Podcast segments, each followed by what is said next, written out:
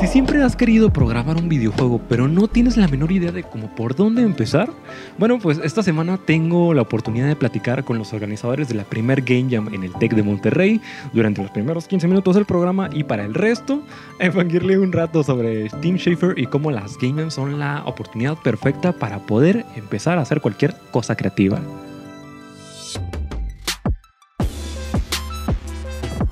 Give you the answer, we take you behind the closed doors of the famed Walt Disney Studio in Hollywood.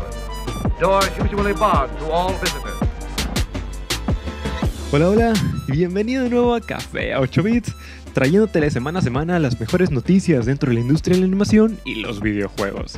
En esta ocasión, porque como lo prometido es deuda, que te estaba platicando el sábado pasado, en esta ocasión he tenido el gustazo de poder compartir unos minutos con los organizadores de la primer Game Jam en el Tec de Monterrey. Un evento de talla internacional en donde podrás tanto desarrollar un videojuego de la mano de expertos en la industria, como también de recibir conferencias por parte de Unity y Lienzo. Para irnos conociendo, preséntense cada quien. Pues yo soy Sofía Vega, soy vice de CITC y pues ya desde hace algunos meses he estado participando en el equipo de, pues, de organización del Game Jam. Hola, yo soy Bernardo, soy el presidente de la CITC y al igual que Sofía ya llevamos varios meses organizando pues el Game Jam. Actualmente yo soy como que el coordinador general de todo el evento. Y bueno, yo soy Nina, buenas. Este, yo he estado, estoy también en la CITC, no he estado organizando desde el principio, pero aquí ando y apoyando en todo lo que se necesite. Y la CITC, pues es, creo que no lo mencionamos, pero es la sociedad de alumnos de la carrera de Ingeniería en Tecnologías Computacionales del Tecnológico de Monterrey, Campus Monterrey.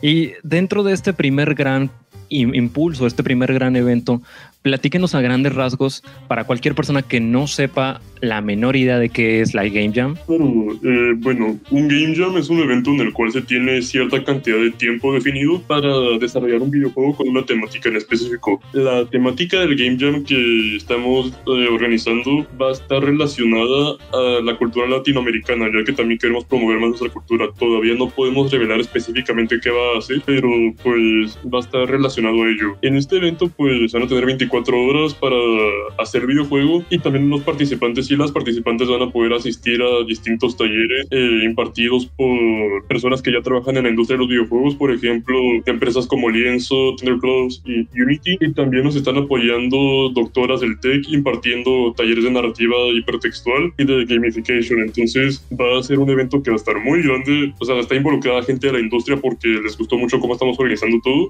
y nos están apoyando. Pues va a ser una, una muy buena oportunidad de aprendizaje y también para conocer a más personas.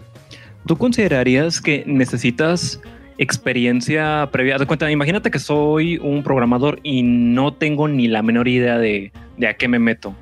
¿Tú crees que necesito saber algo o puedo llegar desde cero y caerle? No, de hecho es lo bonito de estos eventos, que por lo general se espera que uno llegue a aprender muchas cosas ahí. O sea, es como un hack que, por ejemplo, puede que llegues a, a Hack Monterrey y te quieras meter un reto y no tengas específicamente mucha experiencia en cierta área, pues lo bonito del evento es que te reta a en poco tiempo aprender cosas y pues salir de tu zona de confort para, pues, sí, aprender nuevas tecnologías, aprender algo nuevo, incluso puede que te despierte un nuevo interés en un área que nunca habías explorado, ya que por lo mismo no habías tenido ese acercamiento por falta de oportunidades o porque no habías tenido tiempo entonces, es un evento en el cual, bueno, yo siento yo que salir de tu zona de confort es lo mejor que se puede hacer para aprender algo nuevo. Aún así, solo sea durante el evento y aunque no se termine terminando, pues aunque no se termine el videojuego, aunque no se haga, no sé, algo súper grande, con hacer algo, algo que nunca habías hecho, yo siento que ya es ganar bastante. También Incluso... como, perdón.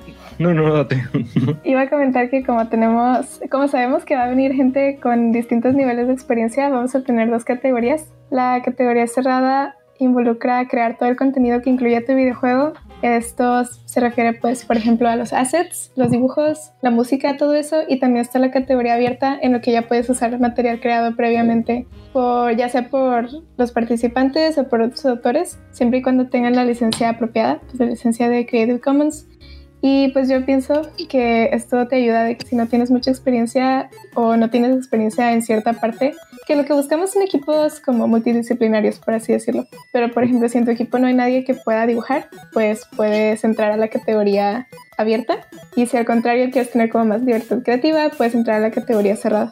Qué chido, en especial porque pues llegas y no, no conoces a nadie, es de, te abrientan con otras cuatro personas y órales, de cero, de cero encontrarte cosas. No sé si alguno de ustedes haya tenido experiencia o, que ya haya entrado a algún, ya sea un hackathon o algún game jam, no importa si haya sido aquí local o si haya sido en algún otro lado.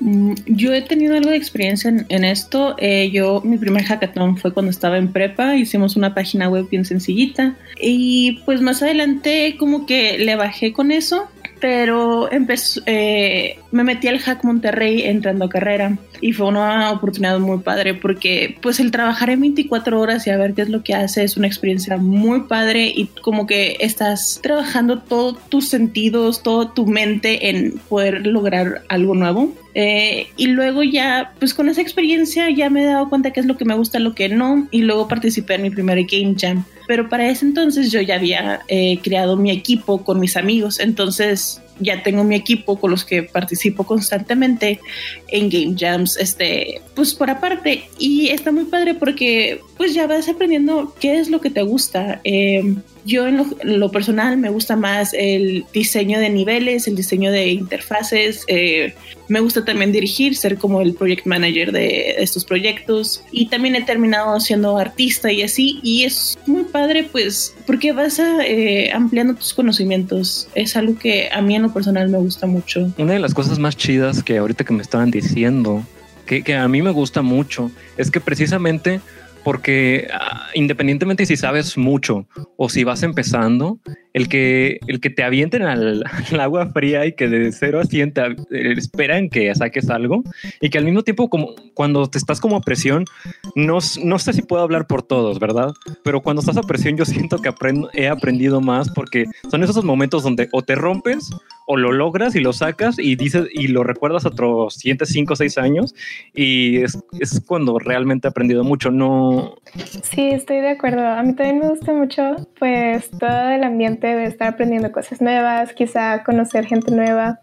Yo he aprendido que en este tipo de eventos eh, lo importante es como llevarte bien con tu equipo y que todo, cada quien aporte algo. Entonces, pues sí, está muy padre eh, trabajar, como tú dices, tan intensamente en algo con un equipo, como que los une mucho. Y además es muy satisfactorio al final terminar con un producto que sirve y poder estar como en ese ambiente en el que a todo el mundo le gusta lo mismo que a ti, ya sea la tecnología o la animación o los videojuegos en general. Eso está bien chido, el networking que puedes llegar a hacer con la gente que te juntes o la que, o la que conoces en el momento. Sí, de hecho, eso siento que es una de las grandes oportunidades que brinda este evento, porque no solo va a ser networking con gente de otras carreras del TEC, sino que va a ser con gente de distintas universidades de Latinoamérica y que también tiene mucho interés en la industria de los videojuegos. Por ejemplo, ya dan personas de 13 países distintos inscritas en el evento, entonces va a ser algo muy grande y eso nos emociona mucho. Y precisamente para que no te agarren despistado, ¿tú, ¿cuáles considerarías tú o que son como las recomendaciones para cualquier persona que ya se quiera animar? Y que, ¿qué le recomendarías para que ya no lo agarren de curva? Es que es como sobrevivencia de, del más apto, ¿sabes?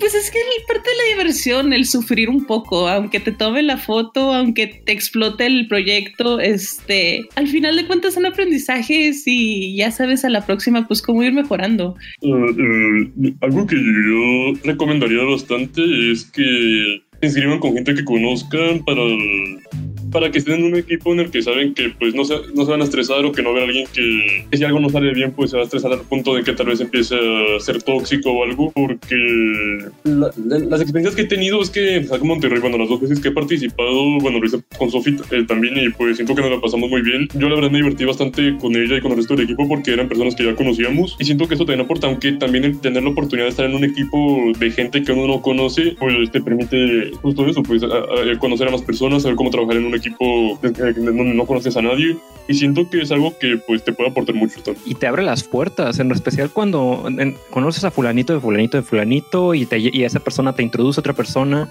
y en cuanto acuerdas ya, ya tienes cinco o seis contactos que te pueden servir en este o en proyectos siguientes no sé si eh, ahorita que se me fue el internet lo platicaron si sería completamente digital y si tendría algún costo de entrada Sí, el evento es completamente virtual y va a ser gratuito, porque lo que queremos es eso, que toda persona que tenga interés en importar en dónde esté estudiando pueda hacerlo, o sea, que pueda participar. Y pues más con el hecho de que empresas tan grandes como la que ya, habíamos mencionado, pues van a estar eh, presentes durante, eh, durante el evento impartiendo talleres, que también están eh, patrocinando los premios, entonces siento que es una gran oportunidad que realmente toda persona que tenga interés debería aprovechar. Y si va a ser virtual.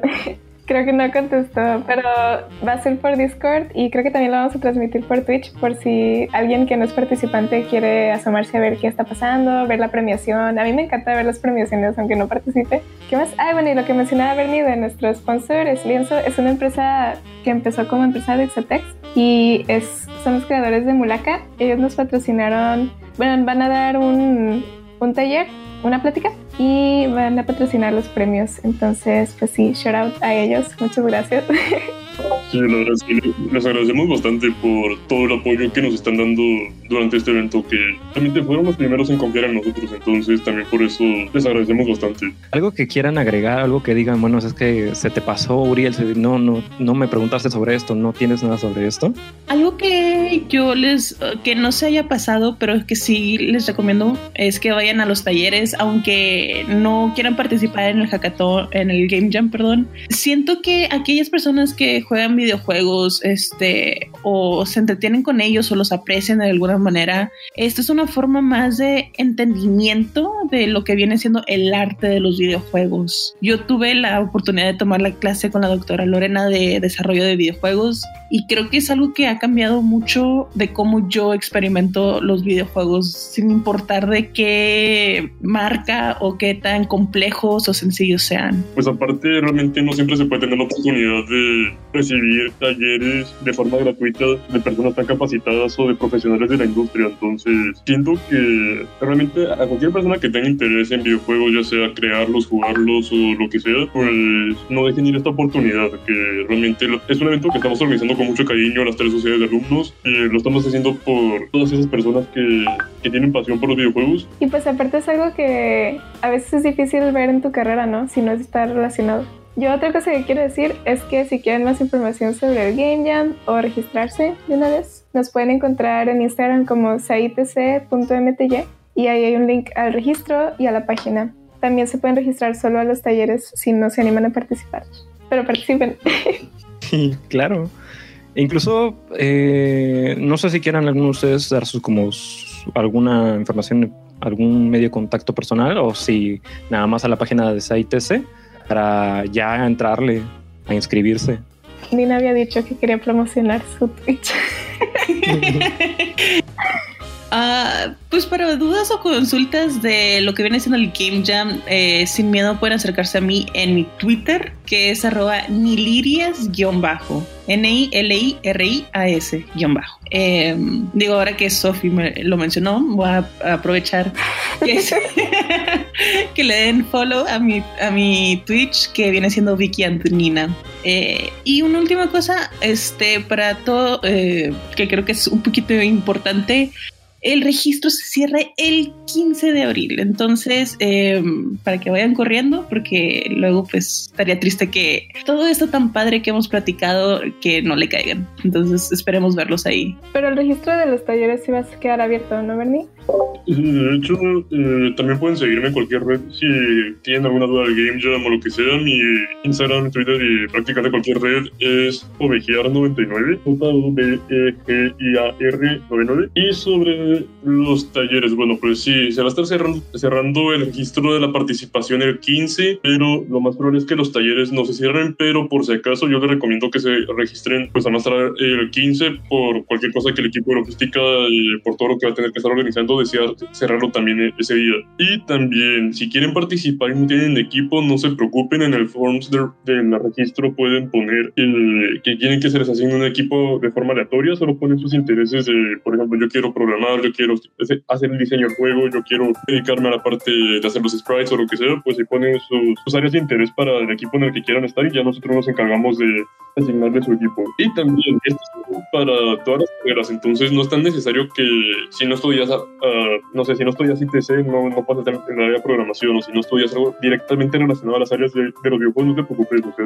la idea es que vos puedas pues explorar lo que te llame la atención. Como habíamos mencionado previamente, es un evento donde se puede aprender bastante, es un evento de estudiantes para estudiantes, entonces pues no, no, no se limiten si no tienen algo relacionado, o sea, inténtenlo, lo peor que puede pasar es que al final no tengan un videojuego, pero realmente les extendemos esta invitación a este evento tan grande que estamos organizando, un evento que nos apasiona mucho y un evento al cual estoy seguro que pues, puede impactar bastante en ustedes. Acabas de escuchar a los organizadores de la primer Game Jam en el TEC de Monterrey. Por problemas de logística, esto se grabó el, la entrevista se grabó el martes y por eso están diciendo que el 15. Sin embargo, tengo entendido que también hoy sábado hasta las 10 de la mañana todavía alcanzas para inscribirte. Entonces, si por alguna razón del mundo este, estás interesado todavía y dices, bueno, pues es que no me alcanza, no te apures, todavía tienes hasta las 10 de la mañana, eh, dentro de media hora, más o menos, para, para alcanzar a inscribirte en la página de Facebook de las ITC.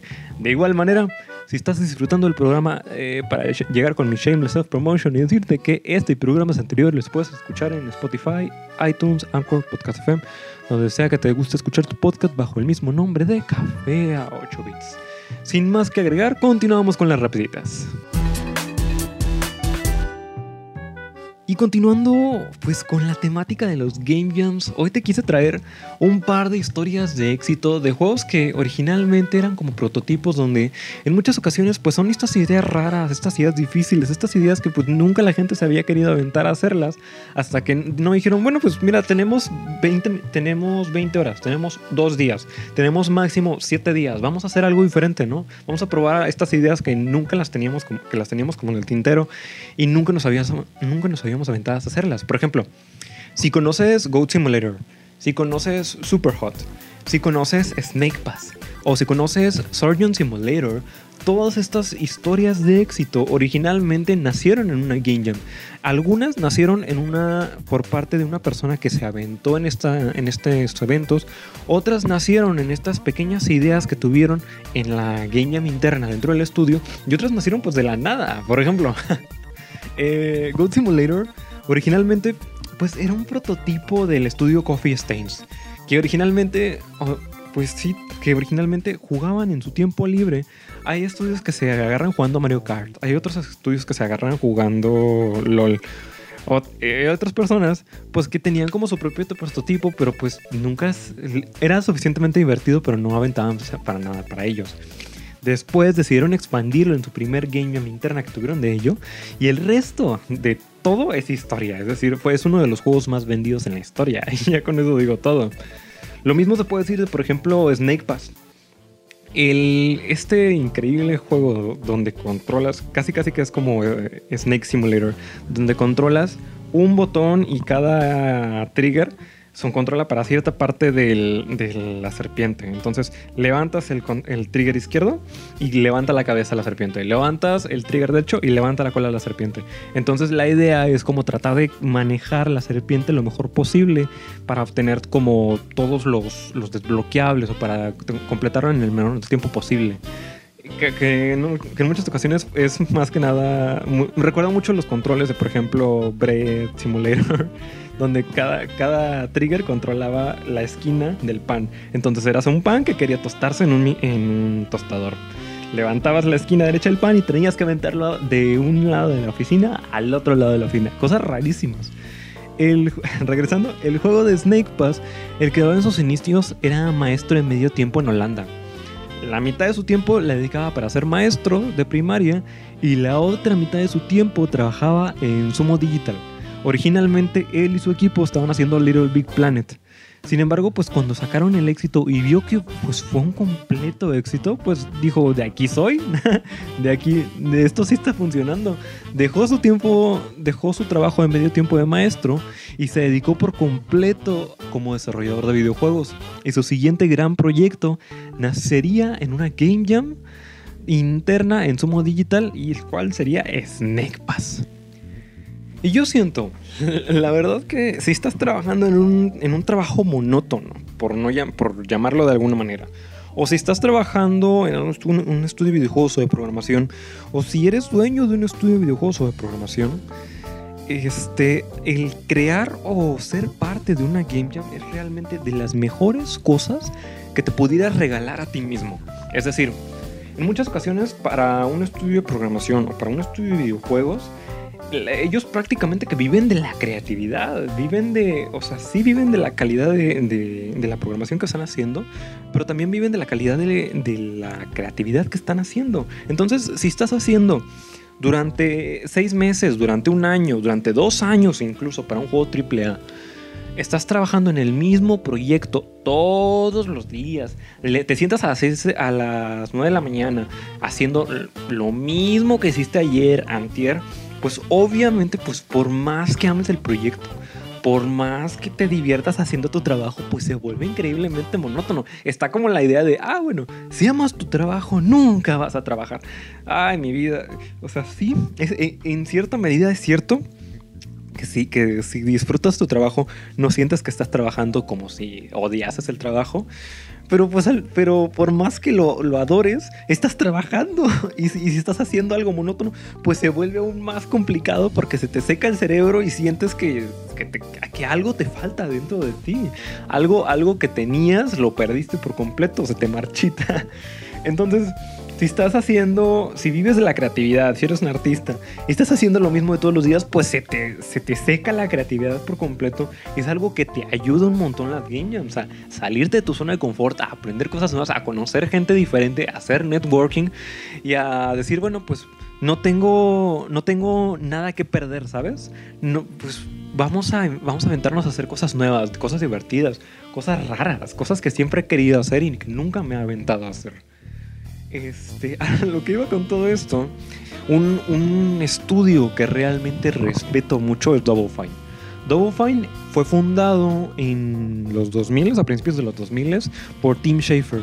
Tim Schafer es uno de los programadores y creadores de videojuegos más respetables de los 90. Por ejemplo, si conoces Psychonauts, si conoces The Secret of Monkey Island, si conoces Full Throttle, si conoces Green Fandango, si conoces Maniac Mansion, o sea, todos esos juegos de computadoras viejas precesoras a Windows, todos esos juegos clásicos de, Point and Click Adventure, todos esos juegos fueron originalmente creados por Tim Schafer, que prácticamente vivía en un mundo de creatividad en su momento. Por ejemplo, cuando él trabajaba en LucasArts, una de las cosas más chidas que dice en las entrevistas es que em, hablaba con con George Lucas, el creador de Star Wars y de Indiana Jones, en el rancho de Luke Skywalker, como si fuese algo normal. Haz de cuenta, no, no, no lo hablaba como si fueses tu jefe, hablaba como un amigo y él le decía, bueno, pues tú haz lo que quieras, ¿no? tengo dinero y tengo, tengo de sobra y creo en el, en, la, en el mundo de los videojuegos, le decía tú haz lo que quieras. Yo nada más te lo patrocino y si funciona, pues ah, continuamos haciendo cosas. Y si no, pues no te apures, a ver qué más hacemos. Entonces, Tim Schafer vivía como en este ambiente súper tranquilo y quería hacer lo mismo cuando él estaba haciendo su propio estudio. Entonces, imagínate que eres un animador, un programador y que quieres trabajar en el mundo de los videojuegos, pues todo el mundo hemos querido en algún momento también publicar nuestro propio juego, ya sea en una consola de Nintendo o en cualquier otra consola. Pero pues a menos de que tengas el patrocinio de alguna empresa grande como Microsoft, Sony o quien sea, trabajar seis meses o trabajar un año en un proyecto, pues prácticamente un proyecto personal, es, es dificilísimo. ¿Quién va a pagar las deudas, la renta, la comida, los, los pagos del equipo, los pagos del play, de los playtesters, los pagos de la distribución, los pagos de la mercadotecnia? Es un montonal de dinero que al final del día puede o no ser representativo en los 200 pesos que te cobran al final del día. Ya que si compras un juego en la Play Store, sí son 300 pesos, pero imagínate en cuánto, cuánto, cuánto dinero no le costó a la persona realmente saca, para que sacar, para que esos 300 pesos, para que el juego de 300 pesos llegase a tus manos. Hubo una cantidad de esfuerzo y dedicación increíble. Entonces, este, Tim Schafer, cuando tenía Double Fine, para no salirme nuevo por la tangente, estaba diciendo que pues quería darle la oportunidad a toda la gente que estaba trabajando con ellos de que tuviese también su propio juego. Entonces les decía, mira, una vez al año yo voy a dejar que tú me piches un juego y no importa el género, no importa el precio, no importa qué tan complicado sea, si logras convencer a esta a tanto a mí como al resto del equipo, date, te lo, te lo creamos, te lo financiamos, te lo hacemos. Entonces está bien chido ver cómo pues a fulanito de tal que, que originalmente tenía apenas un año saliendo de la Universidad de California, en la Universidad de Arte de California, o que apenas con un, un poquito nada de experiencia tiene esta mega oportunidad. En, entonces has visto desde gente que ha trabajado dentro de Double Fine haciendo sus propios proyectos, que es prácticamente lo último dentro de los últimos 10 años es prácticamente todo lo que han hecho. Todos los juegos que han sacado han sido ideas creativas originales por gente que pues, está ahí, que les dieron la oportunidad. Desde Custom Quest hasta Stacking, hasta Trench, hasta Broken Age, hasta, por ejemplo, el último juego que van a sacar de Psychonauts 2. Todos, todos esos juegos originalmente fueron ideas propuestas por gente que está ahí, que pues no necesariamente tiene como la más experiencia, pero tienen todas las ganas de querer hacer algo chido. Y ya para terminar, a lo que iba realmente con todo esto, y es lo que realmente me da un montón de felicidad y estima y respeto por Tim Schafer, es que no puedo hablar por ti, ¿verdad? Pero al menos en muchas ocasiones, en mi caso, en los diferentes trabajos que he tenido, ¿cuántas veces no te ha tocado que el jefe te trata como desechable? Que tú sabes que nunca ha habido ningún problema, nunca ha habido nada mal necesariamente, pero tú sabes que en cualquier momento, en cuanto haya recorte de personal, eh, tú te van a dar tu cajita de cartón a la primera y te van a decir, bye, hasta la próxima. Y tú, pues, no importa que hagas tus cuantas horas extra y no importa cuánto te esfuerces por, por los fines de semana andar trayendo lo que te ocupan y por andar trayendo el andar enseñando todo en tiempo y forma, tú sabes que a la primera que tengan la oportunidad te van a cortar del, del, equipo de trabajo, te van a sacar y van a decir bye. Entonces, el ver gente como Tim Schafer que realmente se preocupa por la gente con la que está trabajando y le dice, mira, yo sé que esto no es fácil y por eso estoy aquí para apoyarte. Y que si ocupas cualquier cosa, aquí estoy para lo que necesites, es realmente un, un alivio increíble. Es un respeto que le tengo al Señor, pero increíble. Realmente sus acciones hablan mucho más que sus palabras. Y entre que la entrevista y mi fangirleo de Tim Schafer se nos va a la media hora una vez más, no sin antes, antes de terminar el programa, no sin antes decirte que si eres una Kouhai y te gusta el voice love y el yaoi de cualquier tipo, tengo para la siguiente semana algo increíble preparada para ti.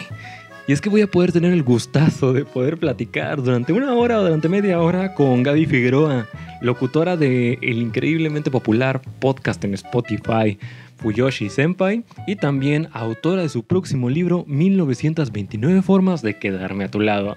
Insisto, va a estar chido el programa, si nada explota, si nada falla, voy a poder, voy a poder platicar con ella la siguiente semana. De cualquier manera, si disfrutaste este, o este podcast está en Spotify, iTunes, Anchor, Podcast FM, bajo el mismo nombre de Café a 8 bits. Y me despido y nos vemos hasta la siguiente semana. Bye bye.